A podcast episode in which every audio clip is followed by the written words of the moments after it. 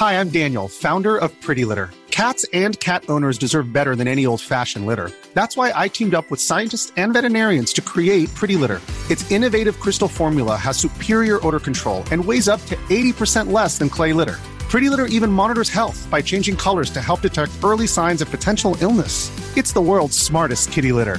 Go to prettylitter.com and use code ACAST for 20% off your first order and a free cat toy. Terms and conditions apply. See site for details.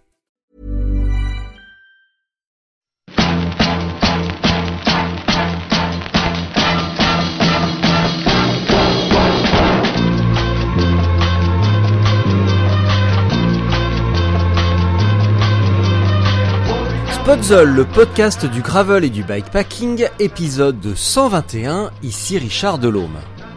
Souvenez-vous de l'épisode 119. Baptistine démarrait sa minute de solitude ainsi. Alors voilà, cette minute de solitude, euh, je la dédie à Géraldine, qui est actuellement sur son vélo, euh, qui a déjà fait 1000, euh, 1400, 1500 km, quelque chose comme ça, sur euh, 2000, 2100, je pense que c'est... Eh bien, figurez-vous que la fameuse Géraldine est rentrée de Suède, de retour en France, et franchement, elle est pas contente du tout, du tout. Géraldine, c'est un sacré numéro car se lancer dans la traversée de la Suède sur une course donc sans vraiment d'expérience, enfin ça c'est ce qu'elle dit, il faut être super courageuse ou totalement inconsciente, la frontière entre les deux étant assez mince. Cela dit, je soupçonne Géraldine de minimiser son périple, car une première étape à 330 km, ben voilà, on sait tous ce que cela veut dire. Vous pouvez retrouver cet épisode en vidéo, désormais les épisodes sont filmés et disponibles sur YouTube. Le lien est dans la description de cet épisode. Abonnez-vous pour ne rien louper car je vais envoyer de la vidéo prochainement, notamment le teaser de l'Ultra Gravel du Ventoux ou une présentation des sacoches de la série Racing de chez Apidura. Si vous écoutez ce podcast pour la première fois, bienvenue. Si vous écoutez ce podcast pour la première fois, bienvenue. Rendez-vous en description de l'épisode pour nous suivre sur les réseaux et découvrir les épisodes précédents. Et sans plus attendre, donc, Géraldine Venturuzzo. Eh bien, je crois bien que ça marche. Et là, tu m'entends toujours? Là, c'est bon, j'entends toujours. Eh bien, génial. Eh bien, apparemment, Géraldine, hein, parce que c'est ton prénom que je ne connaissais pas, mais qui s'affiche à l'écran, eh bien, euh, bonjour. Et Bonjour. merci d'avoir répondu euh, à mon invitation, surtout que là, tu rentres tout juste euh, de Suède, c'est ça? C'est ça. Ouais. Ça, je suis rentrée ben, mardi du coup, donc il y a deux, deux jours, trois jours même. Tu étais parti combien de temps? Tu es parti combien de temps? Alors je suis partie, euh, je suis partie le 28 juin, donc le temps de rejoindre le Grand Nord, donc il m'a fallu trois jours quasiment pour monter, euh, pour monter tout au nord, et après donc j'ai fait la course euh, qui m'a pris neuf jours en tout. Donc la course qui a eu lieu du 1er juillet au 10 juillet. Et quand tu dis euh, trois jours pour atteindre euh, le Grand Nord, ça veut dire que tu y es allé par un transport quelconque ou tu y es allé en vélo? Alors, non. En fait, Non. enfin, j'ai j'ai pris les transports, donc euh, il a fallu d'abord prendre l'avion jusqu'à Stockholm en embarquant le vélo. Mm. Euh, ensuite, de Stockholm, fallait prendre un train de nuit. Euh, donc le train de nuit qui dure euh, 12 heures jusqu'à une première étape, qui est quasiment tout au nord, mais pas encore tout à fait. Et après, il a encore fallu prendre un autre train pour arriver au point de départ. Donc en fait, le, le départ de la course avait lieu euh, pas très loin de Kiruna, enfin c'est la ville la plus connue euh, là-bas, et euh, qui est située à la frontière norvégienne, euh, donc qui est à peu près à 300 km au-dessus du cercle du cercle polaire. Donc c'est vraiment tout, tout, tout, tout, tout en haut. Euh, bah, je pense que là il est l'heure de se présenter parce que finalement euh, moi je ne te connais que par Twitter et euh, par, par Baptistine qui t'a dédié sa minute. par contre, de- j'ai des petits Oh. l'arrêt qui, enfin le, le son qui bug un petit peu. Ouais. Je sais pas si c'est Est-ce mon côté. que Euh, certainement que le- les torts sont partagés malheureusement. Là tant que je n'ai pas la fibre encore, euh, on va, ça va être un petit peu compliqué même si je suis en partage de connexion. Euh, Que ça M'entends-tu frise un petit peu de temps en temps, donc. euh, Ouais. Euh, qui es-tu? Voilà. Moi, je vais faire très simple. Qui es-tu? Voilà. D'où viens-tu? Qui es-tu? Alors, euh, je pense que je vais peut-être commencer par raconter mon parcours avec le vélo. Je pense être. euh, Ouais. Parce qu'il y a plein d'angles. En fait, il y a plein de choses différentes. Donc, euh, je vais commencer par ça. Je pense être pour m'introduire par rapport à ça. Donc en fait, moi j'ai commencé à rentrer dans le monde du vélo il y a à peu près 10 ans. Donc j'étais pas du tout sportive. Je faisais pas du tout de sport, je détestais ça, enfin c'était un cauchemar. Et en fait, euh, il y a il y a 10 ans, en fait, euh, j'étais encore étudiante et euh, je m'ennuyais au mois de juillet. J'avais regardé le Tour de France et en fait, j'avais vu que à vélo, il parcourait plein de paysages super beaux. Et donc je m'étais dit bon bah si comme j'avais rien à faire avant de reprendre les études à la rentrée, je m'étais dit bah tiens si j'allais pas prendre mon vélo pour voyager. Et euh, donc j'ai commencé comme ça à faire un voyage à vélo. Donc j'avais fait la Loire à vélo il y a 10 ans, donc c'était vraiment tout nouveau. Enfin c'était pas encore euh, très connu. Et euh, donc j'ai fait mon premier voyage comme ça en partant d'Orléans et en allant jusqu'à Saint-Nazaire, sachant que j'étais pas du tout sportive, que voilà je découvrais vraiment ça et je m'étais lancé dans ça. Donc j'avais acheté des sacoches. Enfin j'avais acheté vraiment le le minimum pour partir. J'étais parti beaucoup trop lourd. Enfin vraiment le l'erreur que, que font tous les débutants. Et et donc j'ai fait mon premier voyage comme ça. Et euh, après les années qu'on suivi, ben, j'ai continué comme ça à voyager euh, chaque, quasiment chaque année, à faire un voyage. Donc j'ai fait, euh, j'ai fait le, la Via Rona. Je suis parti aussi en Écosse. J'ai pas mal fait la côte atlantique. Enfin voilà, j'ai un peu parcouru toute la France de long en large.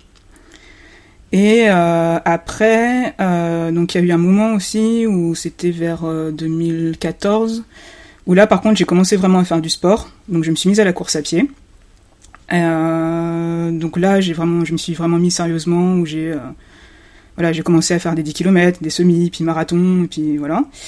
Et à un moment, donc j'ai ma blessure, enfin j'ai une blessure qui est arrivée. Et euh, là, du coup, ben, je me suis mise au triathlon. Parce que je m'étais dit, ben voilà, t'aimes bien nager, t'aimes bien faire du vélo, tu cours. Bon bah, triathlon. Et donc j'ai commencé à faire du triathlon, donc c'était vers 2017. Et après, en 2018, donc là, je me suis lancée, euh, je me suis inscrite à l'Ironman de Nice. Donc euh, c'est là vraiment que j'ai commencé à faire du vélo route, mais vraiment sérieusement, parce qu'il a fallu voilà que je m'achète. Enfin, je me suis acheté mon premier vélo route. J'ai commencé à découvrir ce que c'était de faire des sorties euh, le dimanche, de, de, se faire 3, 4, 5 heures de vélo vraiment, vraiment sérieusement. Et, donc voilà, donc 2018, donc j'ai fait l'Ironman de Nice que j'ai réussi à finir après euh, six mois vraiment d'entraînement euh, très intensif. Et euh, donc voilà, et puis après, ben je plus ça avance et plus le vélo finalement prend de la place parce que c'est quasiment la discipline que je préfère le plus. Donc je continue toujours à faire des voyages, je continue beaucoup à m'entraîner et à beaucoup rouler. Et donc du coup c'est comme ça que ça m'a amené à m'inscrire à, cette épreuve d'ultra en Suède qui a eu lieu au mois de juillet.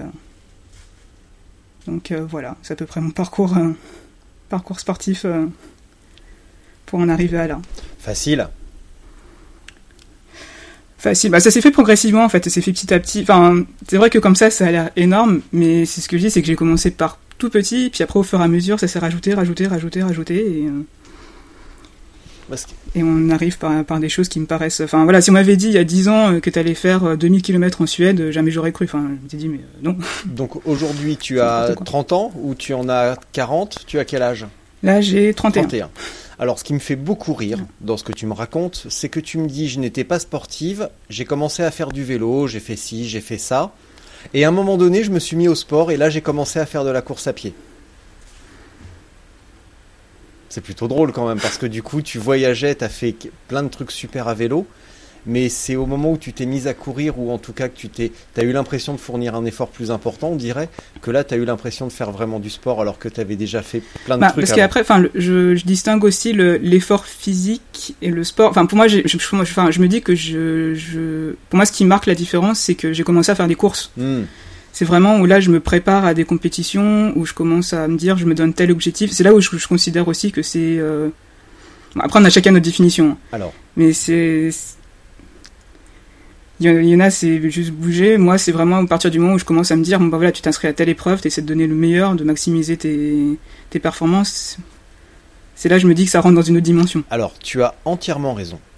Parce que légalement, en tout cas d'un point de vue euh, juridique, il y a une différence entre un sport et une activité physique. Et un sport, c'est quelque chose qui est régi par une mm. fédération internationale, tandis qu'une activité physique, eh ben, on peut euh, bah, la marche, on peut faire de la marche, Bon, il y a de la compétition de marche, bien entendu, mais euh, c'est comme tu dis, c'est pas la même dimension. Et à partir du moment où il y a une dimension d'épreuve et tout ça régi par des fédés machin, eh ben on parle de sport. Euh, c'est pour ça que le ping-pong, mm. euh, par exemple, est un sport, que la pétanque est un sport également, tout simplement. Ah, ah mince. J'ai encore l'image qui se frise un petit peu. Non, je pense que ça va, ça va aller. Voilà. Donc là, sachez-le, vous pouvez faire du triathlon ou de la pétanque. C'est le même niveau de sport, c'est le même niveau euh, d'intensité entre faire un Ironman et faire une finale de pétanque à Marseille. C'est pareil. Euh, qu'est-ce qui t'a amené vers l'ultra? Parce que là, finalement, c'est un parcours de, de, quelqu'un qui ne faisait pas de sport et qui s'est un petit peu révélé là-dedans. Mais qu'est-ce qui t'a quand même amené vers l'ultra? Parce que là encore, c'est un niveau au-dessus. Se dire, je voyage, je fais la Loire, l'Écosse ou un Ironman, c'est super. Mhm. Mais se dire je vais aller faire 2000 km euh, en Suède, dans une terre euh, barbare et en plus 2000 mhm. km en autonomie, euh, c'est parce que l'Ironman c'est dur, bien sûr, mais on peut passer à. C'est l'exact opposé de l'autonomie. C'est balisé, t'as juste à suivre les flèches, il y a des ravitaux monstrueux, on peut pas se tromper. À moins d'avoir une grosse panne de courant, sur un Ironman, on ne peut pas se tromper. Sur 2000 km, les, les erreurs sont à tous les coins de rue. Enfin, s'il y a des rues. Hein. Alors, en fait, euh, c'est un gros hasard. Je je, je prévoyais pas du tout de faire cette épreuve-là. Et en fait, euh, c'était un soir de novembre, pendant le confinement. Euh, j'étais chez moi. Donc forcément, on n'avait rien à faire, donc je traînais beaucoup sur Internet. Et en fait, c'est vrai que ça faisait très longtemps que je rêvais de, de voir le soleil de minuit. Mm. Euh, au moment de l'été, ben forcément au, moment de, au mois de juin, que je rêvais juste de voir ça. Donc je m'étais dit, bon ben tiens, euh, comme là on n'a pas grand chose à faire et que j'ai besoin d'un petit peu rêver et de m'évader, je vais préparer un voyage à vélo. Donc au début c'était juste ça. Et euh, donc, mois de novembre, je commence un petit peu à regarder les routes, à regarder comment ça peut être possible, est-ce qu'il y a des circuits qui existent? Et en fait, en regardant les routes, euh, je m'étais dit, bah tiens, je vais regarder les segments sur Strava pour voir un peu par où les gens passent. Donc je suis allé sur Strava, j'ai regardé les segments, et en fait, j'ai vu qu'il y avait pas mal de segments qui étaient marqués Sverige Tampot. Je m'étais dit, c'est quoi ça C'est du suédois, non Donc du coup, voilà, c'est suédois. Et donc, euh, je regarde sur Internet ce que c'est, et là, je vois qu'il y a un ultra. Donc en fait, je vois un ultra qui part euh, du nord de la Suède et qui descend tout au sud et euh, qui donc voilà donc il fait 2100 euh, km qui a lieu au mois de juillet. Et en fait au moment où j'ai regardé il restait plus que deux places pour s'inscrire. Donc du coup je vois ça je me dis bah ça correspond à peu près à l'itinéraire que je veux faire. Ça peut être un bon défi pour euh, m'occuper pour m'occuper pendant le confinement pour garder la motivation pour garder la forme et pour voilà comme tous les triathlons sont annulés toutes les courses sont annulées ben du coup moi j'avais pas grand chose à faire et euh, donc je m'étais dit, bah tiens, pourquoi pas, ça peut être un bon challenge de, euh, au lieu de faire ton voyage à vélo toute seule, bah, de partir dans ça, parce que comme ça, tu auras aussi un encadrement, tu seras pas complètement toute seule. Et donc après, deux heures après, j'étais inscrite. Donc j'ai vraiment découvert ça au hasard. Je, je voulais pas du tout, enfin, c'était pas du tout dans mon programme de faire de, de l'ultracyclisme. Le plus long que j'avais fait, c'était au mois de septembre où j'avais fait une épreuve euh, qui reliait le Mont Saint-Michel à la Tour Eiffel.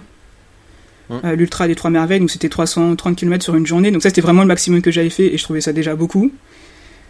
Et, euh, et donc du coup, j'ai vu, voilà, donc j'ai, vu cette épreuve qui s'appelait la Svergue Tampot. Ça m'a tout de suite parlé et euh, du coup, je me suis inscrite comme ça sur un coup de tête sans forcément me dire que c'était énorme.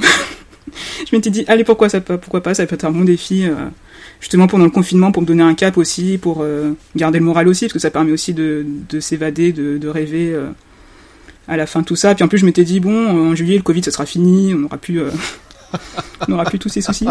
c'est pas vraiment le cas. Ah, euh, J'étais un petit peu optimiste. Ouais, là-dessus, t'as été visionnaire quand même. Hein. Je trouve que. Euh, bravo. Là-dessus, rien à dire. Est-ce que le lendemain de ton inscription, tu t'es réveillé en te disant, alors attends, sans les lunettes, tous les deux, on est pareil. Tu t'es réveillé comme ça? Ça coupe encore. Putain, qu'est-ce que j'ai fait? Je me suis inscrit à une course à une course de 2000 km en Suède bah, euh, Même pas le lendemain, enfin même pas le lendemain, la minute d'après, enfin à partir du moment où j'ai rentré le numéro de carte bleue qui a eu le paiement, je m'étais dit euh, bon ben ça y est, je suis embarqué dans un truc. Euh, il n'y a plus qu'à et puis ouais, c'est vrai que j'ai commencé à me dire mais 2000 km, enfin tu te rends compte quand même que c'est faire 240 km par jour. Je crois que des sorties de plus de 200 km, j'ai dû en faire bah il y a eu l'ultra que j'avais fait, mais sinon Ouais. j'en faisais pas tant que ça. Enfin. Et euh, là je m'étais dit, bah, il va falloir que je fasse ça pendant euh, 8-9 jours. Et en plus dans un pays étranger, en plus très loin, en plus, enfin voilà, c'était. euh, Avec une langue. C'est vrai que là je me suis dit, euh, ah oui quand même. Donc tu t'es réveillé un petit peu, euh, donc non même pas, même pas, même pas. Tu t'es réveillé quand tu as eu mis ton numéro de carte bancaire et appuyé sur valider. Là tu as eu quelques sueurs froides et tu t'es dit. Ah, ça, ça frise encore. un peu. Ouais. Et est-ce que tu peux revenir un petit peu sur l'Ultra des Trois Merveilles? Parce que c'est une magnifique épreuve euh, très bien organisée par l'ami Xavier. L'ami euh, Xavier Penel de Caen, Ouais. euh, est excellent organisateur également de la Normandie 4 euh, route et off-road. Tu notes qu'on parle, maintenant on parle de off-road hein, parce que au début c'était gravel, mais c'est tellement pas gravel Mm. qu'en fait maintenant on parle de off-road, tellement c'est engagé et boueux. Mais peu Mm. importe, c'est génial quand même. Est-ce que tu peux me re- revenir un petit peu sur cette, euh, sur cette expérience, s'il te plaît? On reviendra sur la Suède ensuite. Euh, alors déjà, je sais même plus comment je m'étais inscrite. Par internet ou un truc Je crois que ça comme pareil. En fait, je fonctionne un peu en coup de tête, hein, donc. euh, Ou pourquoi peut-être? Je sais que cet, cet été, j'avais pas mal roulé. Parce que j'avais fait un grand voyage, donc je m'étais dit, bah tiens, pourquoi pas tenter euh, de me tester euh, sur cette distance. Et euh, donc du coup, après, moi, la spécificité aussi que j'ai oublié de mentionner, c'est que euh, donc la course, c'était Mont-Saint-Michel jusqu'à Paris. Sauf que moi, parce que moi, j'habite, euh, j'habite dans la région parisienne. L'aller, je l'ai fait aussi à vélo. Parce que du coup, j'ai fait, en fait, je suis partie de chez moi, donc moi, j'habite à Versailles. J'ai fait l'aller en deux jours. Donc j'avais déjà fait deux fois 150 km euh, l'avant-veille et la veille. Et le jour de la course, du coup, j'ai fait le trajet dans l'autre sens. Et euh, donc, euh, je me, donc c'était la première fois vraiment que j'enchaînais autant de kilomètres euh, sur trois jours, parce que du coup, au total, ça m'a fait quasiment, euh, ouais, c'est ça, 600 kilomètres. Et euh, donc l'aller qui s'était très bien passé parce que, enfin voilà, il faisait beau, j'avais vent dans le dos, donc ça avançait tout seul, presque. Euh, donc voilà, et puis après le jour de la course, donc je me rappelle c'était départ à 4h du matin. Donc on s'était retrouvé avec un déluge, ça je, je m'en souviendrai, parce qu'il faisait nuit, on avait eu un déluge, le vent de face toute la journée. Et je me souviens de 4h à 7h du matin, il pleuvait comme je sais pas quoi, et là je me suis dit mais qu'est-ce que tu fais là? C'était, euh, je m'étais dit tu vas jamais arriver à Paris, c'est, ça va être compliqué.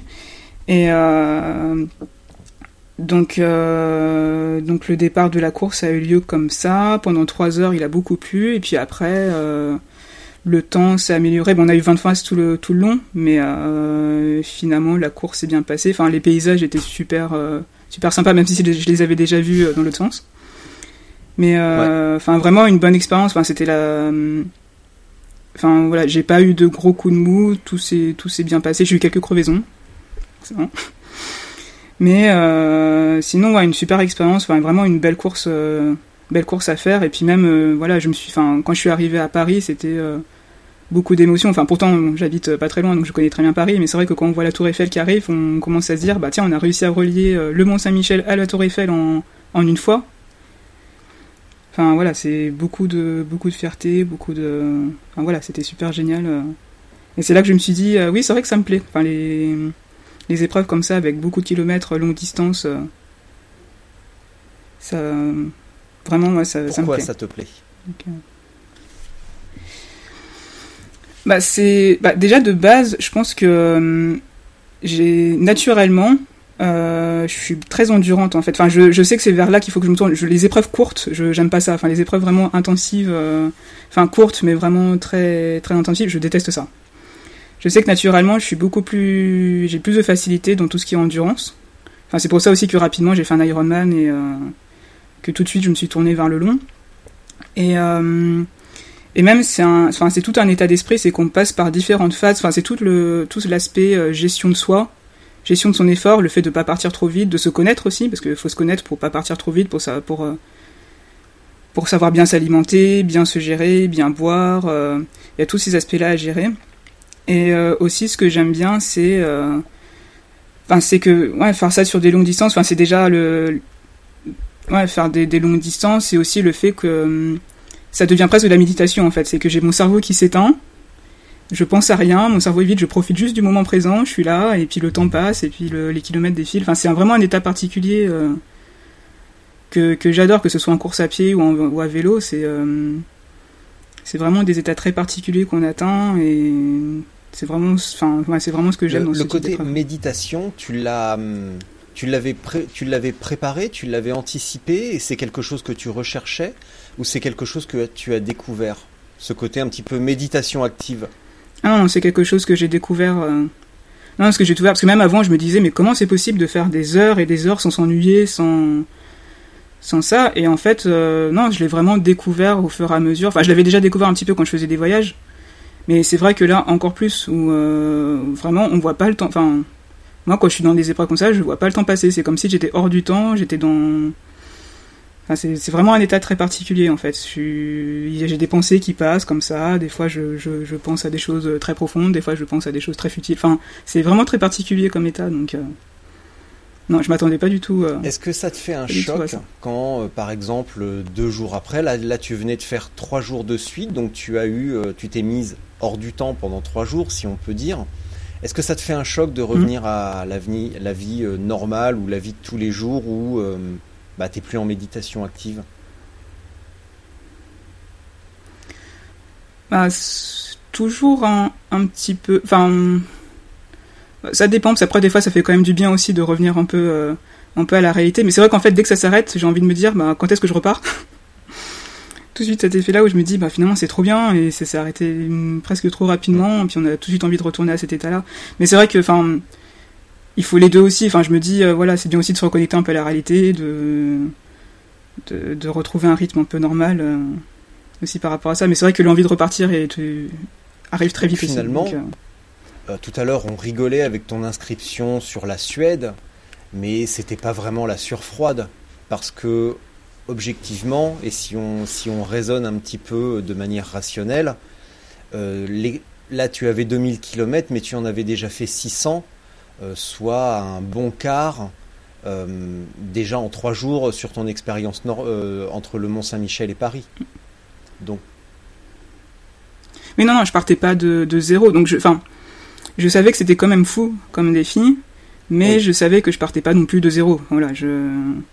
En fait, je pense que dans ma tête, parce que souvent c'est comme ça, c'est que quand je m'inscris à des choses comme ça, je me dis, effectivement, c'est quelque chose de gros, mais je pense que c'est possible. Enfin, je m'étais dit, voilà, t'as six, mois de novembre, j'avais quasiment six mois, un peu plus de six mois pour me préparer. Sachant que, enfin voilà, je, savais que cette année il y aurait pas beaucoup de contraintes parce que, enfin de contraintes, à part le, les mesures sanitaires, mais je savais que j'avais le temps, que voilà, je suis en télétravail, donc j'ai la chance aussi de pouvoir m'entraîner quand je quand je veux. Donc je m'étais dit oui, je savais au fait au fond de moi que oui, c'était c'est quand même possible. C'est énorme, mais c'est quand même possible. Mais quand même, enfin le fait de passer euh, de cette distance à 2000 km d'un coup, c'est quand même, enfin c'est quand même beaucoup. Normalement, quand on fait ces choses-là, on est quand même pas censé passer par d'abord des épreuves de 600, puis des épreuves de 800, puis 1000. et est-ce que, non, est-ce moi que je suis tu es tout de suite. euh, de, de la Suède? Bah alors le, Ah oui, oui, je suis arrivé, euh, je suis arrivé au bout. Alors, je suis arrivé un petit peu hors délai, ouais. parce que justement, je pense que c'est le manque d'expérience qui fait que j'ai eu quelques loupés. Mais j'ai quand même réussi à finir, euh, Bah, puis en étant très contente, en étant bien. Alors voilà. c'était quoi euh, Pourquoi tu es arrivé hors délai? Que s'est-il passé? Alors, euh, j'ai été surprise par les conditions qui étaient très très très dures au début de la course. Ça, ça a été vraiment une surprise. Parce qu'en fait, euh, moi j'étais partie dans... Enfin voilà, quand je pars en voyage, quand je suis fatiguée, je dors 20 minutes au bord de la route et je repars. Sauf que en Suède, bon déjà on a le jour qui dure euh, toute la journée. Donc déjà c'est vrai que la luminosité, c'est ça c'est vraiment très perturbant, c'est que à 2h du matin, on a la même lumière qu'ici à 10h en plein été en fait. Le soleil est déjà assez haut, ça tape très fort sur la tête. Et, euh, et puis même, il faisait... euh, Enfin voilà, quand je suis parti là-bas, il faisait 30 degrés. C'était... il faisait très chaud. Enfin voilà, je m'attendais pas à ça. Parce que moi, justement, moi, au début, je m'étais dit, bon, en Suède, il fera frais. Moi qui aime pas la chaleur, je me dis, ouais, il fera frais, ça sera sympa et tout. J'arrive là-bas, boum, 30 degrés l'après-midi, euh, le- enfin quasiment toute la journée, le soleil qui tape beaucoup. Euh, et surtout, euh, les moustiques.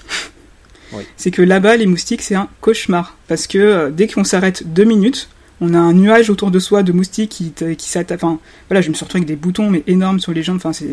Et donc, du coup, impossible de se reposer. Et donc, euh, et donc c'est ça qui, qui vraiment m'a perturbé, c'est que, enfin voilà, je pouvais pas, je pouvais pas dormir où je voulais, parce que du coup, pour se reposer, il fallait aller, en, enfin, fallait aller en ville. Sauf que des fois, entre les villes, on avait 100, 150 km, parce que les villes sont très, très, très éloignées. Et donc, c'est vrai que sur la gestion du sommeil, c'est là que je me suis complètement loupé, parce que je, du coup, je roulais en étant complètement fatigué. Et, euh, et puis même, euh, vu que les villes étaient très éloignées, qu'il faisait très chaud, il y avait aussi l'hydratation aussi à prendre en compte. Euh, parce que ça, pareil, j'avais sous-estimé, je pensais pas qu'il allait, qu'il allait faire aussi chaud, donc euh, je enfin, il y a des moments, j'étais obligé de me rationner en eau. Mm. Donc je pense qu'il y a des moments où j'étais un petit peu aussi déshydraté. Et euh, donc ça m'a pas aidé. Enfin, je sais que la première partie de la course, euh, ça a été très compliqué parce que les conditions entre les moustiques qui t'attaquent, euh, la chaleur, l'eau à gérer, la fatigue que je connaissais pas aussi parce que c'était, euh, je m'étais pas beaucoup entraîné sur ça. Et euh, enfin sur justement sur le fait de rouler fatigué, de rouler sur plusieurs jours en gérant la fatigue, ça je m'étais pas trop entraîné et ça je me suis fait un peu surprendre parce que du coup, euh, clairement j'avais pas assez dormi, je me reposais pas assez. Enfin, donc euh, première moitié j'ai pris pas mal de retard. Et, et c'est même parti loin parce que j'ai commencé à avoir vraiment de grosses hallucinations. Enfin, je suis parti dans un délire complet. hein. C'est que vers le quatrième jour, je pense qu'avec la fatigue cumulée, tout ça, j'ai un trou de 30 km. Je ne sais pas ce que j'ai fait pendant 30 km. Je ne sais pas. J'ai un trou noir. Et en fait, je me suis réveillé, euh, je me suis réveillé un matin devant un supermarché. Et euh, donc moi j'avais ma, enfin j'avais une couverture de survie, donc j'étais, euh, je me réveillais. Et en fait, je me suis réveillé, je regardais autour de moi, je voyais des mots en, langue étrangère. Et je me rappelais plus que j'étais là pour la course. Je me rappelais plus que j'étais en Suède. Mon vélo, je ne le reconnaissais pas. Et je suis parti loin. Mon vélo, je ne le reconnaissais pas. Euh, je savais pas où j'étais. Je pensais qu'on m'avait kidnappé et que j'étais arrivé là. euh, Enfin, j'étais complètement désorienté. hein. Je pense que j'étais, enfin voilà, je devais être complètement déshydraté. Je pense que j'avais vraiment pas beaucoup dormi, donc mon cerveau est parti, euh, est parti loin. Donc il y a eu ça, puis après je sais pas pourquoi je me suis rendormi et euh, je me suis réveillé. Donc là j'avais les idées qui étaient en place, mais c'est là que je me suis dit ah oui quand même t'es parti loin parce que tu te rappelles pas de comment t'es arrivé là. C'est-à-dire que, enfin, je me dis que mon cerveau a fait en sorte de m'amener en sécurité à un point. En mode automatique, parce que je me rappelle, enfin, c'est vraiment comme une gueule de bois. hein. C'est, je me suis, je sais pas comment je suis arrivé là, je sais pas, enfin, j'étais complètement désorienté. Et là, je me suis dit, ah oui, effectivement, t'es quand même parti loin, donc on va essayer de se calmer et de, de finir en sécurité surtout pour pas avoir d'accident, enfin voilà. Donc c'était surtout ça. Et euh, après, en fait, ce qui était bien, c'est que après ce, après cette nuit, je savais que, en fait, l'organisation avait prévu une nuit en auberge au milieu de la course. Donc c'était la nuit suivante. Donc je savais que euh, qu'il fallait que je continue jusqu'à ce point-là pour avoir un bon sommeil et pour pouvoir récupérer et pour partir euh, pour la suite. Parce que ce que je savais, c'est que physiquement, en fait, j'étais très bien. Enfin, les jambes allaient bien. Quand je mangeais, quand je buvais, ça allait très bien. Mais c'est juste vraiment cette gestion de, de la fatigue que que vraiment j'ai du mal à que j'ai du mal à faire. Parce que je manque aussi d'expérience dans ces. Je manque d'expérience clairement sur les sur des, des journées comme ça de vélo à à suivre et, euh, et parce que les conditions aussi étaient vraiment euh, Ouais, T'as été un petit peu surprise par pas, le, c'était pas simple. par, par- par- finalement par le climat et puis l'ambiance euh, suédoise. On s'en- on s'attend pas forcément quand on Oui. va dans ce genre de pays. Pareil pour l'Écosse ou l'Angleterre. En été, c'est l'horreur. On est, on se fait attaquer par les, les moustiques et tout, Mm. voire même même des, des sacrés moustiques. Et on s'attend pas à ça dans ce genre de pays. C'est des conditions Mm. qu'on attend en Espagne ou dans un pays plus tropical, mais euh, mais pas pas pas au nord, pas en Suède, les mecs quand même. Bah, c'est ça. ouais. Bah, sauf- moi, je m'attendais. Enfin, j'avais vraiment la vision idéalisée de la forêt, donc j'avais ramené mon hamac. Parce que j'adore dormir moi dans mon hamac, donc je m'étais dit bon bah comme ça je vais me l'accrocher aux arbres, je vais En pouvoir fait, faire non. des siestes de 20 minutes et puis repartir quand je serai fatigué. Bah non, non, impossible parce que enfin même euh, même en mettant un sac autour de soi pour se protéger des moustiques, on a quand même le, d'entendre ce enfin, voilà, on a quand même le bourdonnement bruit euh, et c'est impossible de dormir. Ah oui, donc Ouais. impossible de dormir. T'avais pas même en dormant c'est pas réparateur. Tu sais Enfin, comme on nous donne dans l'avion. Et bouchon peut-être? Euh, non, bah après la lumière, moi ça me dérange pas trop parce que j'arrive à dormir. Ouais. Bah, je pense que j'aurais dû, ouais.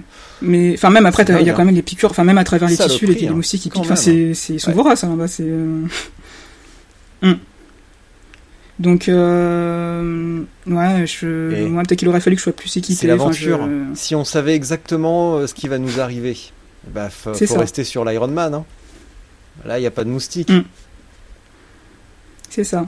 Non, mais après, ça, ça me permet aussi de, enfin, voilà, j'ai, il a quand même fallu gérer, enfin, c'est aussi ce qui me plaît, c'est qu'il faut aussi gérer ses imprévus et trouver des solutions, continuer à avancer, enfin, c'est, c'est ça, oui, voilà, c'est l'aventure. C'est Est-ce ça aussi que, qui, euh, qui tu fait as que songé à abandonner que- à un moment donné. Parce que là, la chaleur que visiblement tu n'aimes pas, les moustiques qui eux t'adorent, euh, est-ce qu'à un moment donné tu as songé à abandonner? Alors bizarrement, enfin je sais pas si c'est bizarre, euh, non, enfin ça m'a jamais traversé l'esprit pendant tout le long, parce que je m'étais dit au pire, enfin voilà, c'est ta première expérience, de toute façon au pire même si t'arrives très en retard, c'est pas grave. Et euh, il y avait aussi un, une autre chose, c'est que en fait l'organisation, donc on avait un sac qu'ils ont pris au départ, qu'ils ont ramené à l'arrivée. Je m'étais dit bah de toute façon il faut que je récupère mon sac. donc il faut que je rentre, sachant qu'en Suède pour prendre le train avec un vélo c'est très compliqué. Et que hmm. enfin parce qu'il faut le démonter donc euh, moi j'avais pas ma, j'avais pas ma sacoche de transport. Et puis euh, de toute façon j'avais laissé mon permis dans mon sac aussi. Donc je m'étais dit de toute façon tu peux même pas prendre de voiture. Enfin voilà. En gros euh, la seule solution pour arriver à l'arrivée c'est à vélo donc bah continue et puis même si tu vas même si tu mets trois jours de plus bah c'est pas grave c'est ta, première expérience moi j'ai adoré rouler sur les routes enfin les routes là-bas elles sont super belles les paysages ils sont beaux.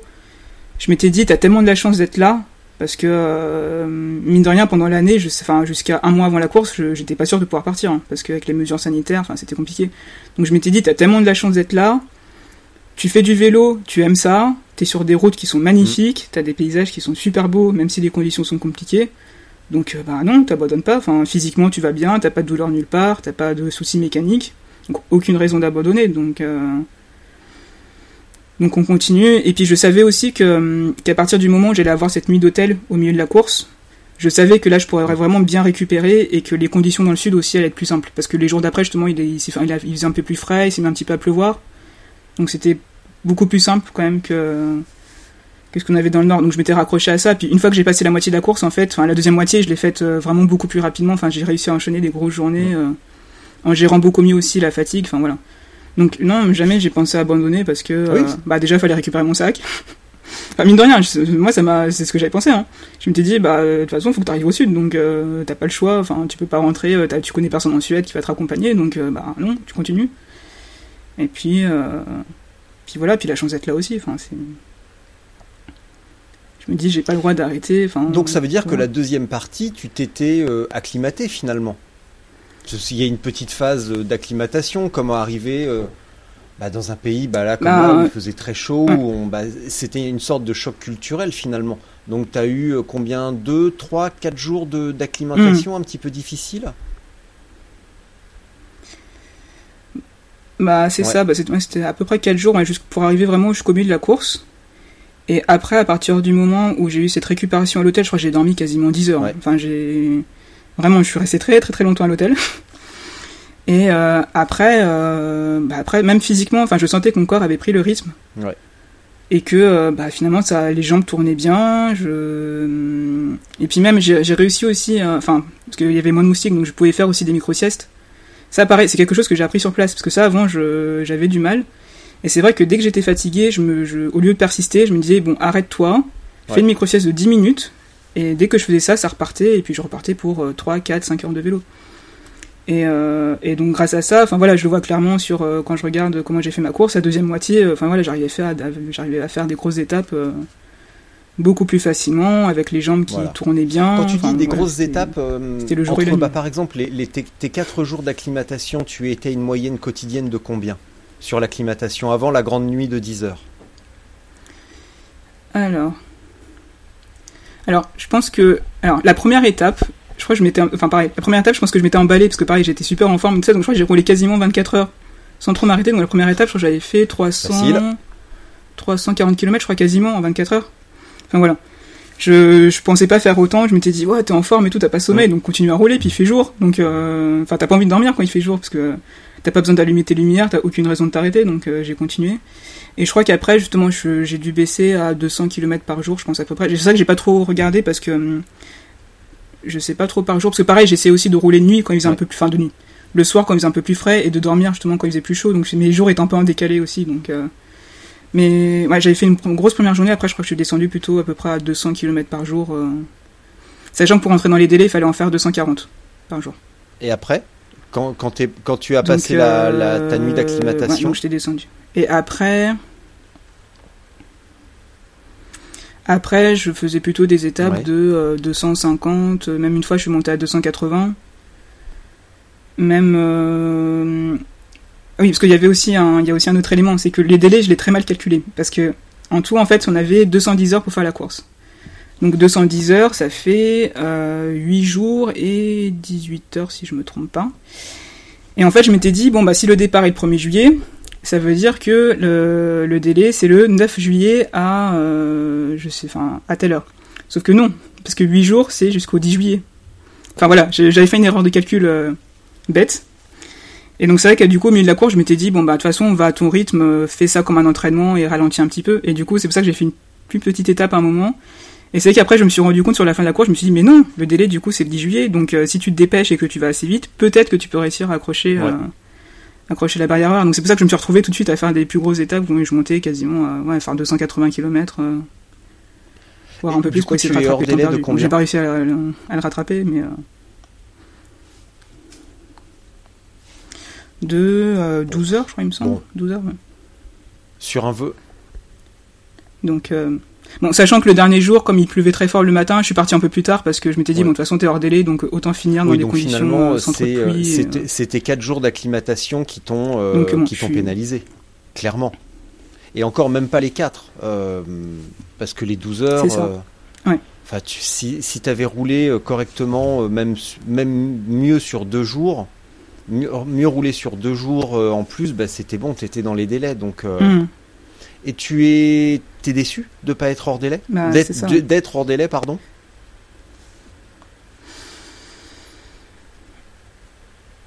Euh, non, parce que je sais que j'ai fait le maximum, enfin, j'ai fait ce que j'ai pu. Et je sais aussi que, euh, que c'est vraiment le manque d'expérience. Enfin, voilà, je, clairement, c'est des erreurs un peu de débutant que j'ai fait au début, je pense. Donc je me dis, bon, c'est normal. Déjà, d'avoir fini, ça me paraît tellement énorme. Enfin, de me dire que j'ai fait euh, 2000, euh, 2100 km en 9 jours, c'est c'est déjà tellement énorme pour moi que bon, je suis, je suis quand même contente. Et je sais aussi que j'ai pas forcément eu la prépa que j'ai voulu faire Ouais. parce que euh, bah, l'année a été très compliquée. Enfin, c'est euh, avec les mesures sanitaires.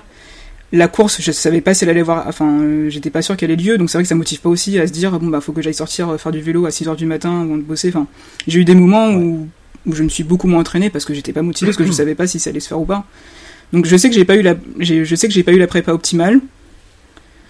Je sais que voilà, j'ai fait des erreurs un peu débutant pour la course, donc moi je suis pas déçu parce que je sais que j'ai fait le maximum, j'ai fait ce que j'ai pu, euh, j'ai fait ce que j'ai pu, et puis pareil, j'ai Ouais. pas abandonné. Enfin, quand je vois le nombre de personnes qui ont abandonné, je me dis bah toi non, t'as continué jusqu'à la fin et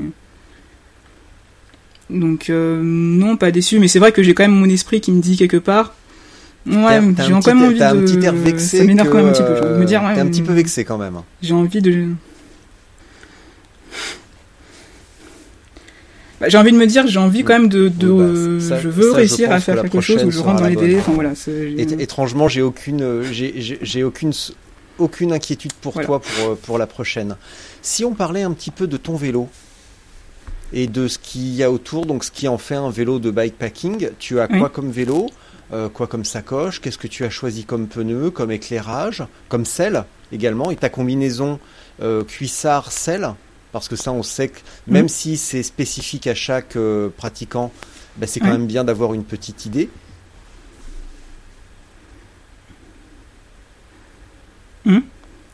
Alors au niveau de mon vélo, du coup, je suis parti avec un gravel. Alors justement, ça a été la grande interrogation cette année parce qu'en fait, moi, j'ai deux vélos. J'ai un vélo route, donc vélo euh, vélo carbone, euh, des i2, enfin voilà, vraiment le, le bon vélo route. C'est un vélo origine. Donc euh, l'Axom euh, 2 GTR, c'est ça. Euh, donc vraiment le vélo euh, qui est fait pour aller vite, euh, enfin voilà.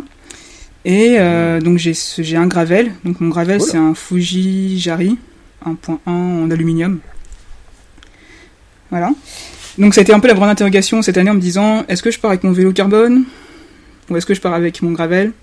Donc finalement je, je me suis dit bon pars quand même avec le gravel parce que euh, déjà je peux fixer un peu plein de choses partout. J'ai pas le souci aussi du DI2 qui peut tomber en panne euh, au milieu nulle part. Puis bon je me dis ce sera peut-être plus confortable de partir avec un vélo. euh, voilà avec un vélo, enfin plutôt partir avec celui-là. Donc du coup je suis parti avec donc avec mon gravel. Euh, donc j'ai changé pas mal de choses parce qu'il avait, enfin au début voilà, il avait des, des gros pneus, enfin voilà, c'était euh, vraiment le gravel typique. Donc comme je savais que je passais que par des routes, du coup j'ai Mhm. mis des pneus, je suis parti avec Ouais. des pneus Continental, euh, les 4 saisons, Fortisan, en 32, ouais, c'est ça, en 32, donc qui m'a permis de, oh, de bien rouler là-bas. 32, c'est. Enfin, je sais que j'en étais très contente. Hein. Enfin, c'est confort. Tu me laisses ou chambre à air? Ouais, ouais, non, c'est ça. Enfin, sur ce. Chambre à air. Je... J'ai du mal à passer au tubeless, je sais pas. Je... Chambre à air, ouais, ça me va. Donc, euh... ah, les deux. Enfin, je, je, je pense que je reste un petit peu à l'ancienne. C'est l'essentiel. Mais bon, pour l'instant, ça me convient, donc. Euh... Voilà. Euh, donc ça, après pareil, j'avais dû changer aussi le, la cassette parce que en fait avant, enfin moi je suis parti euh, avec les plateaux avant, je suis parti, j'ai du 46-30, donc bon, qui me suffit pour, euh, pour, faire la longue distance. En fait avant j'avais du 11-34, sauf que comme en Suède, je sais qu'il n'y avait pas des grosses côtes, que c'est relativement plat, enfin c'est plutôt vallonné en fait, c'est jamais des, des gros, très grosses côtes. Donc je suis parti avec du 11-30 du coup pour avoir un peu plus une cassette un peu plus resserrée. Donc ça. Euh, du coup, je suis partie avec euh, bah, tout le matériel pour euh, la réparation. Les classiques. Bah, chambre à air, rustine, pompe, enfin voilà les, les, choses classiques. Un maillon de maillon de chaîne si jamais si jamais j'avais une case de ce côté-là. au niveau des sacoches, alors en tout j'avais donc j'avais une sacoche de cadre, une sacoche à l'avant et une sacoche de sel. Enfin une une grosse sacoche de sel euh, à l'arrière. Donc, euh, donc, voilà. Puis après au niveau des au niveau des équipements, oui, au niveau de la selle. Euh, moi, j'ai une selle spéciale pour les femmes, en fait. C'est alors, je sais plus, c'est la marque Italia. on, dirait, on dirait un nom Italia de rasoir, Flow tu sais, Lady Boost, Flow Lady. De, de, la selle. Super shave, mais non, c'est une selle de vélo. Très bien. Ouais. Voilà. Donc euh, je sais que c'est, enfin j'ai la même sur mon vélo route et c'est une selle, euh, enfin. Hmm. Bon, après c'est la première fois que je teste une selle adaptée aux femmes parce que c'est vrai qu'avant je mettais force, enfin je mettais que les selles standards donc je pense que c'est pas, c'était pas celle qui était adaptée aux femmes. Enfin depuis que je suis passé à celle-là, je sais que j'ai plus aucune douleur. Enfin j'ai, tout se passe bien. Puis même au niveau du cuissard, du coup j'avais, euh, alors je sais plus le nom exact, mais c'est la marque Le Bram. je m'étais acheté ça.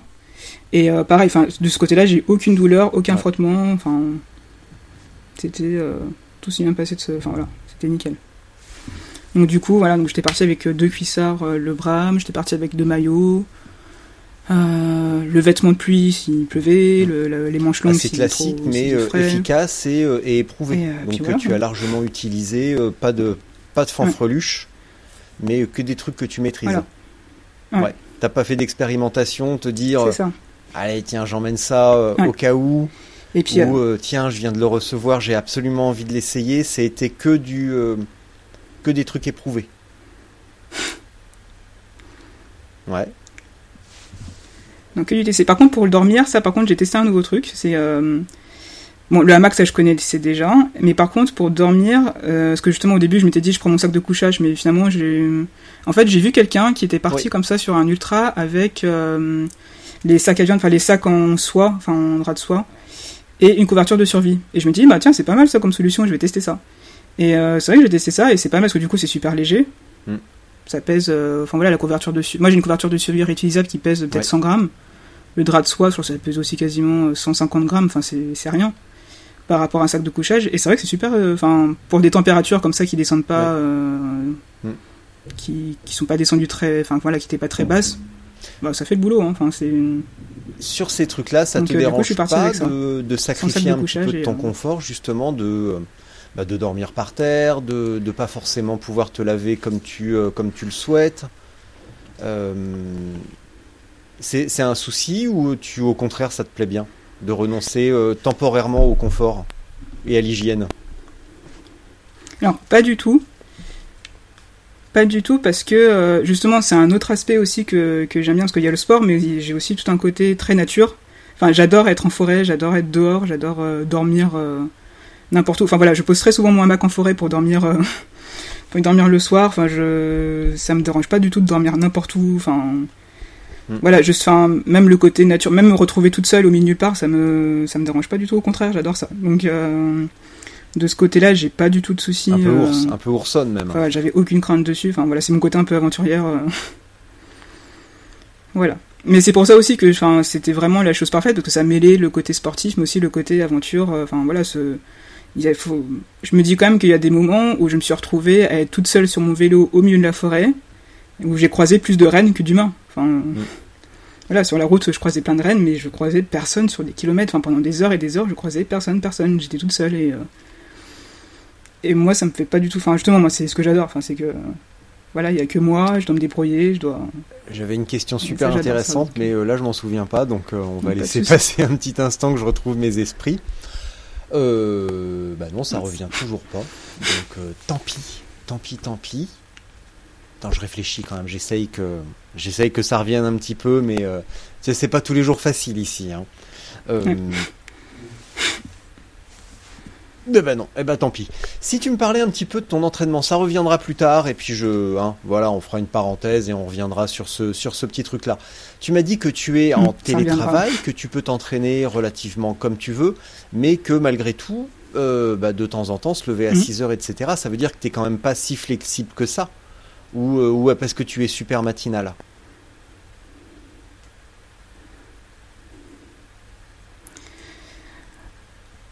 Euh, Non, c'est parce que je suis plutôt matinale. Bah, en fait, en fait, moi, ce qui m'a surtout limité, c'est le couvre-feu. Enfin, c'est bête, hein, mais euh, c'est que quand le couvre-feu, à un moment, ça finissait à 18h, je crois, 19h, je sais plus. Mm. Euh, bah, du coup, le, ce qui avait le plus pratique par rapport. Parce que bon, je suis en télétravail, mais j'ai quand même des horaires à respecter. Euh, donc ce qui avait le plus pratique c'était de partir le matin puis souvent en fait je me disais bon c'est fait comme ça t'as fait ton entraînement du matin puis ça simulait enfin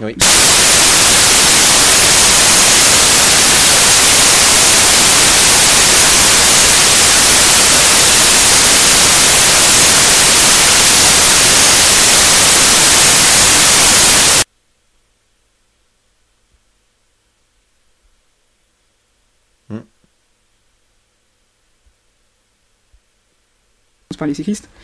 Et euh, donc du coup voilà, j'allais à 6 heures et je faisais des tours, des tours, des tours, des tours, des tours, et puis je rentrais chez moi pour, euh, pour aller bosser. Euh. Oui. Donc il y avait ça. Puis après, sinon au niveau entraînement, j'ai aussi un entraîneur chez moi. Donc, tu faisais du Zwift. Voilà, j'ai pu faire des sessions aussi sur Home Trainer. Et justement, ouais, c'est ça. Donc ça, donc j'ai essayé aussi de... Enfin de toute façon, mon entraînement, ça s'est surtout résumé à essayer de rouler le plus possible. Enfin j'avais pas forcément un entraînement très structuré. Ça t'a suffi finalement. Mais c'était rouler dès que, tu... enfin, voilà, dis, il n'y a pas eu de problème de jambes. Ton problème c'était les moustiques et la chaleur. Ouais. Ouais, c'est ça. Non, non, enfin franchement, physiquement j'étais très étonné parce que même à la fin de la course, enfin j'avais l'impression... Bon j'avais un peu les jambes lourdes, mais que j'avais... Enfin si on me demandait de continuer encore et encore, enfin, j'avais pas de souci de ce côté-là. C'est même, je me suis demandé, est-ce que ça aurait pas valu le coup d'appuyer un peu plus fort sur les pédales? Je pense que ça. J'ai peut-être pris un rythme vraiment trop cool. Je pense que j'aurais pu plus avancer, peut-être un peu plus vite. Mais euh, voilà, j'ai fini la course, j'avais pas de douleur nulle part, j'étais musculairement, j'avais jamais eu de. Enfin voilà, j'étais vraiment, vraiment bien. à prendre. Tu sais que tu peux mieux réguler ton euh, allure et peut-être aller un poil plus vite. Et peut-être qu'un jeu, peut-être que ça va être l'opposé, que la prochaine tu vas aller vraiment trop vite et que tu vas exploser en vol. C'est ça. Peut-être. Mais mais c'est aussi euh, c'est aussi ça qui est intéressant. Et justement, maintenant ouais, c'est comme ça aussi qu'on apprend. Vers euh, quelle, euh, mm. quelle épreuve ou ou vers quel voyage Tu te projettes vers où maintenant?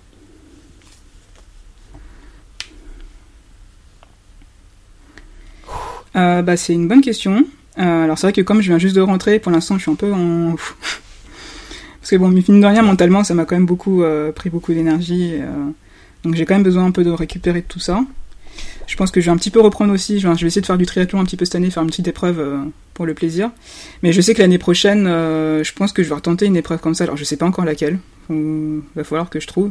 Mais justement, là maintenant, j'ai envie de, de repartir sur une épreuve comme ça, mais avec une vraie préparation. Enfin, vraiment essayer de. Parce que je sais que je pense que naturellement, enfin, je pense que j'ai des capacités quand même. Enfin, ce que je disais tout à l'heure, c'est qu'en endurance, je pense que c'est quelque chose que j'ai naturellement et que j'ai envie vraiment d'exploiter au maximum. C'est que j'ai vraiment envie de faire un vrai entraînement, une vraie préparation, vraiment me mettre, enfin, essayer de maximiser vraiment mes capacités dans ça et de, de donner, euh, enfin voilà, de donner le maximum. Donc, je pense que je repartirai. Alors, je sais pas, comme je disais, je sais pas encore sur, sur quelle épreuve, mais vraiment essayer de repartir avec une vraie prépa très sérieuse, enfin, vraiment faire quelque chose, euh, vraiment donner le maximum pour essayer de faire. Euh, Reprendre Ouais, reprendre un petit peu ce que bah, le modèle que tu avais certainement en triathlon, c'était beaucoup plus euh, structuré. Je sais pas encore. Alors que là, tu t'es contenté de rouler et euh, bah, manifestement, ça fonctionne très bien, mais euh, tu as envie de faire mieux. Ouais.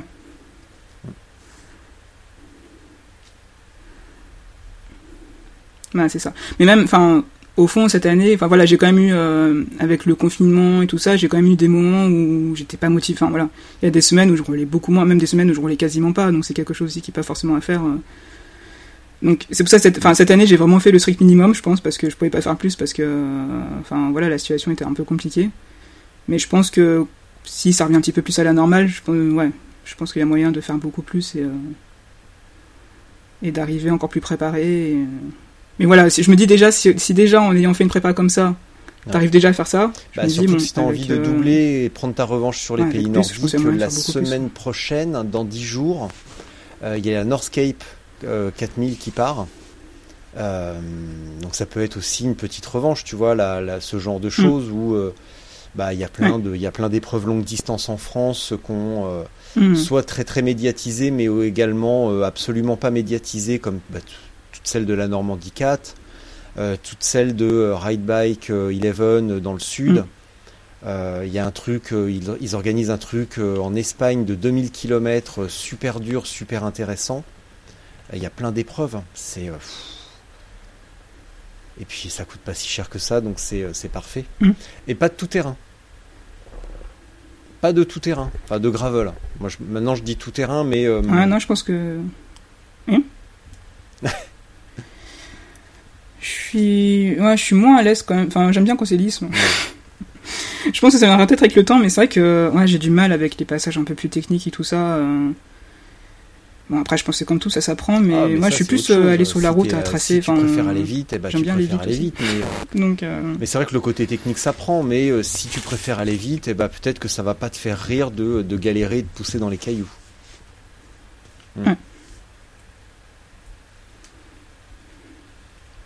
bah, c'est un peu ça. Ouais.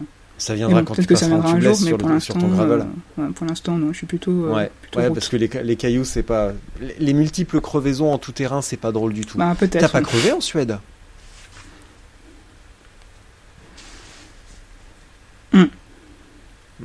Aucune, euh, aucune crevaison. Mais même aucune crevaison, Mais aucun oui, souci mécanique. tu- tu Enfin, en ça, par contre, j'étais super pas- parce que je me suis dit, sur mentionné 2000 tout à km, il l'heure, y a donc, forcément arrivé quelque chose. hein, Ouais, pas ça s'est passé. euh, Et rien du tout. Mais. euh, hmm. Bah, en même temps, les, les routes en Suède sont nickel. Enfin, j'étais vachement surprise. Il n'y a pas de gravillon, il n'y a pas de nid de poule. C'est. euh, Oui. C'est super roulant. Enfin, c'est. Enfin, en même temps, je pense que surtout dans le nord, en fait, c'est comme c'est la seule route qui descend. C'est bah, les camions y passent. Enfin, tout, tout le monde y passe. Ouais. En fait, c'est quasiment le- l'équivalent d'une autoroute. Enfin, c'est c'est la route principale. C'est la seule qui descend. Donc, je pense que c'est vachement bien entretenu. euh. Enfin, ouais, vraiment, j'étais étonné par, le, par la qualité des routes. Euh, donc, je pense que c'est pour ça aussi que j'ai pas eu de crevaison. Je pense qu'avec n'importe quel pneu, ça aurait tenu. par- Parlons-en des Suédois, tiens. Oui, alors, sur la route, euh, si on parle du comportement sur la route, c'est le jour et la nuit par rapport à la France. C'est que euh, sur la route, alors au début, moi j'avais peur parce que je m'étais dit, parce qu'on prend quand même Ouais. les routes européennes, enfin c'est vraiment les grosses routes qui sont très passantes où les camions passent aussi, tout ça, donc je m'étais dit, mais ça va être un cauchemar. Euh. Et euh, alors finalement, non, parce que, alors ils roulent très vite, je pense qu'ils roulent pas aux limitations de vitesse. Donc les voitures arrivent très vite. Mais par contre, ils font vachement attention aux, aux vulnérables. C'est que moi, à chaque fois, moi, ils prenaient vachement de distance pour me dépasser. Même les camions. hein. Les camions, ils, ils allaient complètement sur la voie, euh, enfin de l'autre côté, donc euh, toujours très sympa. Euh, quand j'étais en ville, je pense qu'il y a des moments où j'ai pas forcément pris la piste où j'étais un peu, je faisais un peu n'importe quoi sur la route. Les gens étaient très tolérants. Enfin voilà, c'était. Il n'y a jamais eu de soucis. Sur la route, à chaque fois, même les gens étaient super sympas. Ouais. Enfin, dès qu'ils me voyaient arriver avec mon vélo, ils. me- Enfin voilà, je pense qu'ils savaient que je m'embarquais pour une grosse aventure, donc euh, Mm. ils étaient toujours, euh, toujours très sympas. Enfin voilà, très, très, très bienveillants. Comme tu- je c'est vraiment tu- ça, c'est ouais, faire attention à ouais. l'autre. Faire, tu euh, as dit, ils font attention aux C'était vraiment très vulnérables. sympa de ce côté-là. Très reposant. C'est ça?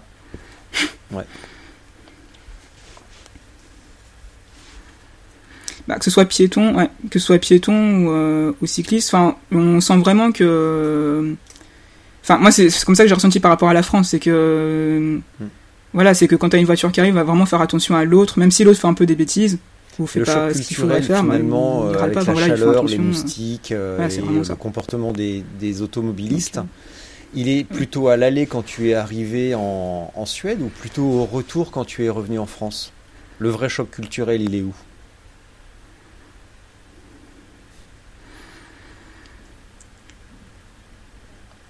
Il est quand même au retour. hein. Enfin, c'est vrai que quand, là justement hier, je me suis retrouvé à rouler dans Paris, ça m'a fatigué. Parce qu'on est obligé de faire attention à tout. Enfin, c'est. Et puis même, on, je me dis, enfin, c'est.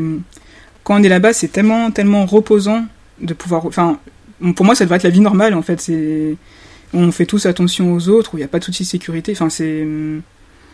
Donc c'est vrai que quand on revient ici, on se dit mais pourquoi les pourquoi c'est pas comme ça aussi ici? Enfin, ça serait tellement euh, tellement bien. Et c'est possible. Enfin, c'est je me rends compte aussi que c'est possible aussi de pouvoir partager la route. De.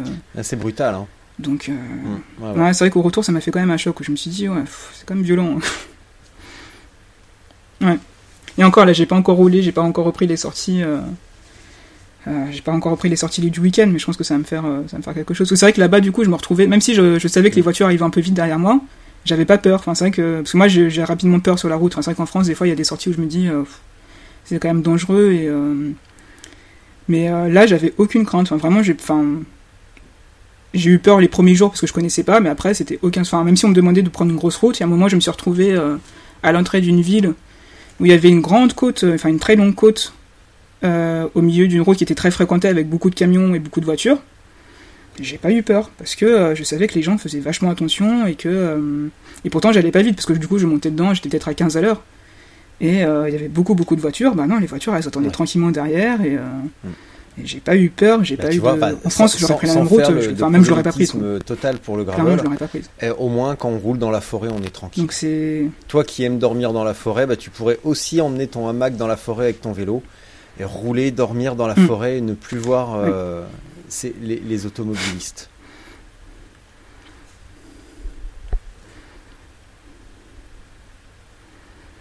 Bah, c'est ce que je me dis, mais c'est vrai que, parce que plus ça avance, enfin moi je, me rends compte que plus les années avancent, et plus, euh, plus les gens sont agressifs sur la route. c'est vrai que c'est, ça commence quand même à peser. Enfin, je, je sais qu'à chaque fois que je fais une sortie, j'y pense. Enfin, c'est, Pourtant, j'ai pas eu encore d'accident. J'ai, enfin, si, j'ai déjà eu un accrochage avec une voiture, mais rien de grave. Mais euh, c'est vrai que c'est quand même pesant. Enfin, c'est dommage que de faire un loisir comme ça qu'on pense euh, tout de suite à ça. Enfin.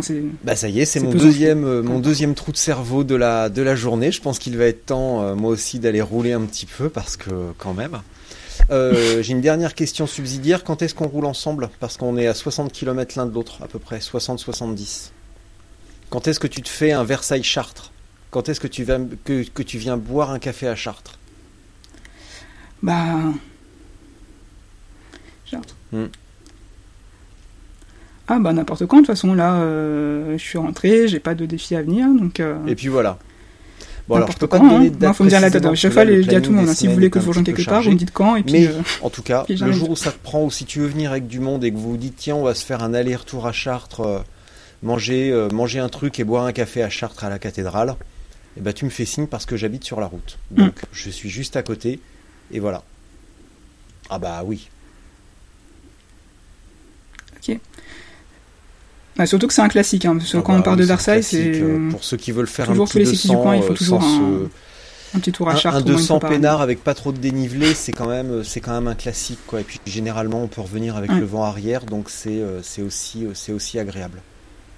Tout simplement. Donc le jour où ça, t'arrive, n'hésite pas, tu seras la bienvenue. je vais te laisser pour. est-ce que, est-ce qu'on a tout couvert ou est-ce qu'on aurait oublié quelque chose, selon toi Ouais. Ben, moi, je vais pouvoir euh, te laisser. Euh, Avant de te laisser, je vais euh, bah, te remercier hein. pour le temps consacré également. bah, te, pas te féliciter parce que c'est pas non plus un. Enfin, selon toi, c'est un exploit, mais en même temps, bah, tu te prépares, tu prends le départ d'un truc et tu vas au bout. Bon, bah voilà. Si si, si tu n'avais rien fait avant, ça serait, ça, mm. on pourrait parler d'exploit et encore. Mais là, tu es arrivé bien préparé avec de l'expérience euh, je pense que tu es surprise, mais en même temps, euh, je pense que tu vas faire bien mieux à l'avenir, donc euh, ça, va. Vas-y. Ouais, on va essayer. Mais si, il y avait quand même quelque chose que je voudrais quand même rajouter.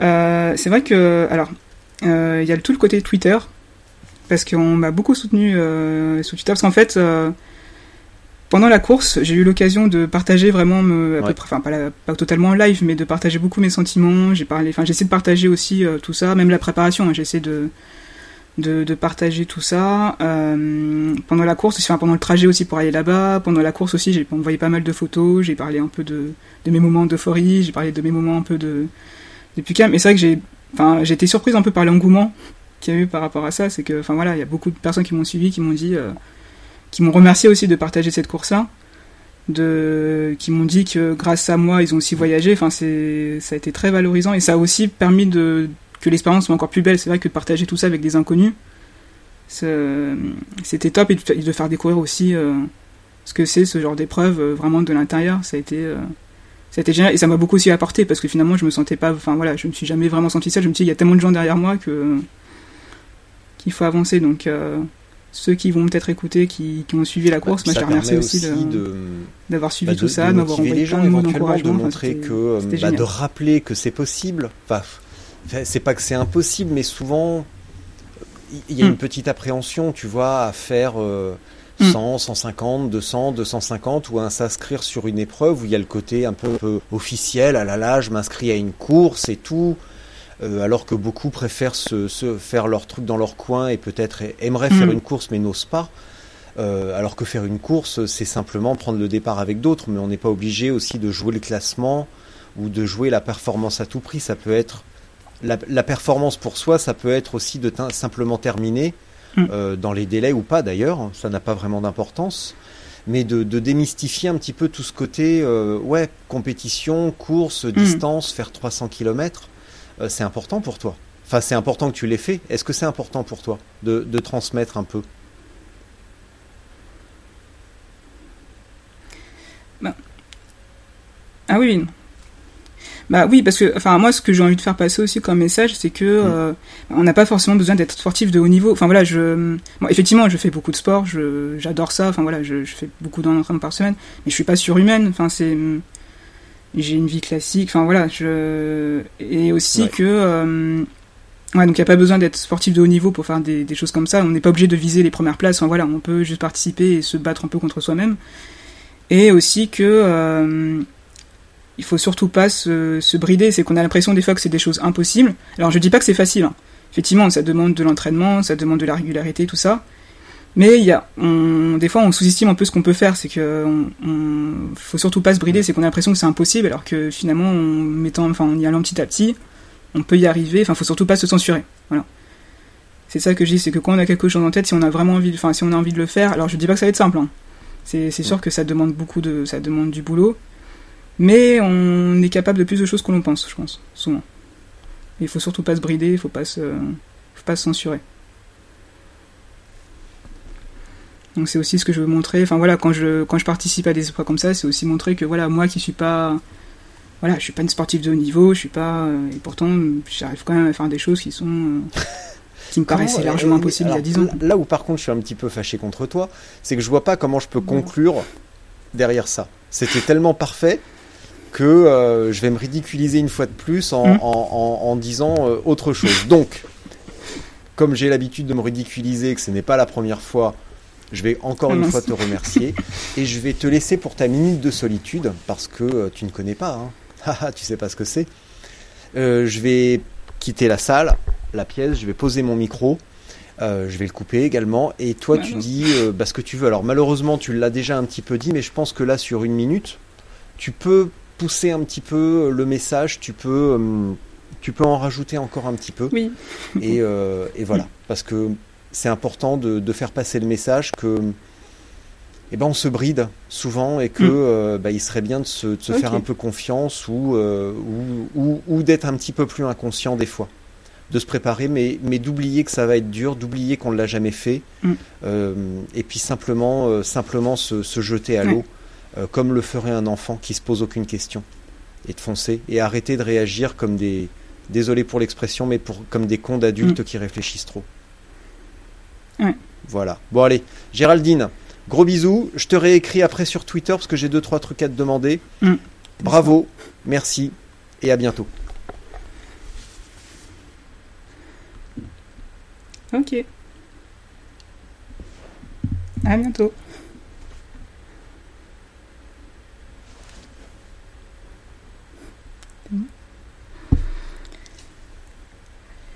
Bon, ben, comme je disais, euh, croyez en vous. Surtout, euh, vous bridez pas, vous censurez pas. Si vous avez quelque chose que vous avez envie de faire, alors que ce soit dans le sport ou que ce soit un autre loisir, tentez. De toute façon, au pire, vous allez échouer. De toute façon, on apprend toujours de, voilà, on apprend toujours de, tout, qu'on réussisse ou qu'on rate. Et euh, ce que j'ai envie de dire aussi, c'est que, enfin voilà, j'ai commencé le vélo il y a il y a dix ans vraiment par des voyages euh, basiques. Enfin voilà, je je connaissais pas du tout, je faisais des toutes petites distances.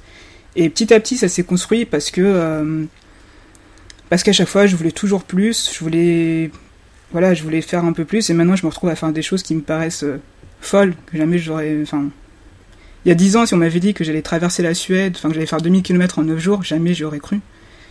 Donc, euh, croyez en vous, soyez un peu inconscient. Enfin, quand il y a quelque chose qui